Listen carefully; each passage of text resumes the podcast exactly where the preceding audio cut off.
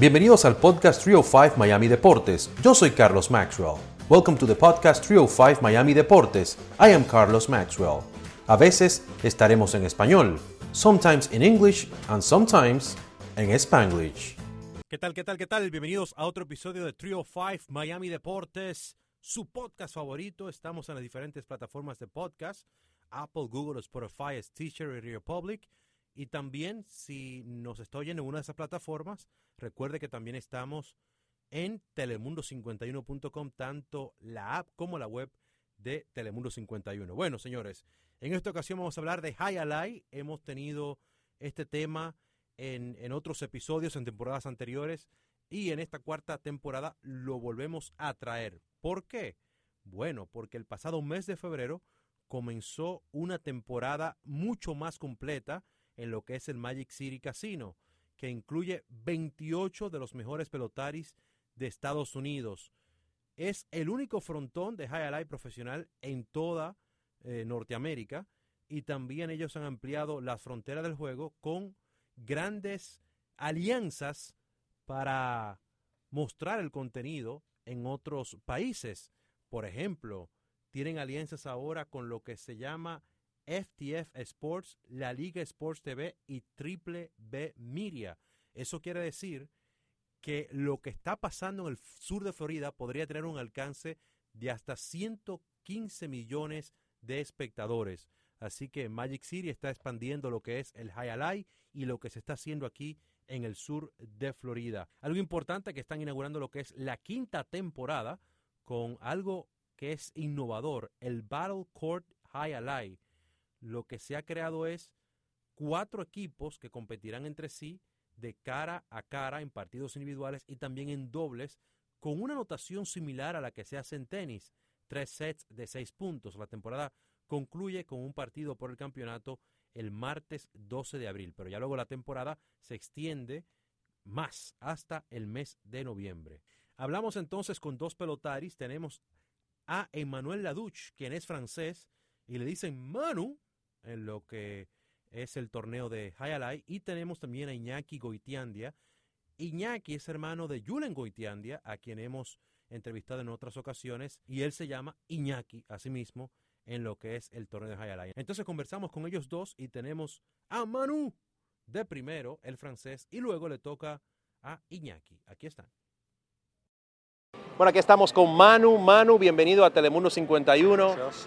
Háblame un poquito qué significa esta temporada 2022 de High Alay y que estás ahora en Magic City. Pues eh, significa un cambio, porque yo llevo muchos años aquí. Yo llegué aquí en 2005, jugué debut en, en Miami High Alay, después en Daña, y ahora pues me dieron la oportunidad de venir a jugar aquí. Y pues eh, una nueva experiencia, una nueva etapa, un frontón diferente, más pequeño y eso, pero súper contento, la verdad que muy orgulloso de formar parte de, ese cuadro y pues con, con, muchas cosas buenas, la verdad que están haciendo muchas cosas buenas para la pelota, mucha promoción, tratando nuevas cosas y súper contento. Tú eres francés, en España esto es muy popular, ¿cómo comenzaste tú a, eh, a, jugar a Pues sí, sí, yo vengo de, de Francia y sí, es un deporte muy popular ahí. Y yo empecé porque mi papá él jugaba. Jugaba mm, no Gealay, Plaza Libre, pero es algo parecido.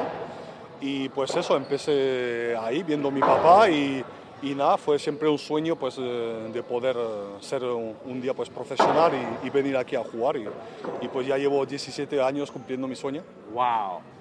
Eh, para las personas que quizás están presentándose en el deporte, lo están empezando a ver, ¿qué posición juegas tú y qué le puedes explicar del deporte para las personas vengan a ver y, bueno, y verlo también por las plataformas digitales ahora? Pues eh, nada, yo soy eh, zaguero, yo juego atrás y pues eh, es un deporte súper bonito, con mucha emoción, muy rápido y mucha adrenalina, ¿no? Entonces, por eso, la verdad, no duden de, de venir aquí a vernos, vamos a estar mucho, muy encantados y y nada, yo les puedo garantizar que van a pasar un momento muy agradable y el lugar súper bien, está abierto a todo el mundo, pueden venir los niños, todo súper bien. Así que no duden de venir a visitarnos y la van a pasar súper bien. Manu, háblame un poquito el hecho de que este deporte es tan popular ahora también en el sur de Florida. Me imagino que muchas personas vienen y dicen, ah, yo quiero aprender Eh, ¿qué- ¿Tú crees que es más fácil que una persona haya sido atleta antes para aprender este deporte o tú crees que cualquiera puede venir y decir, bueno, yo también quiero practicarlo?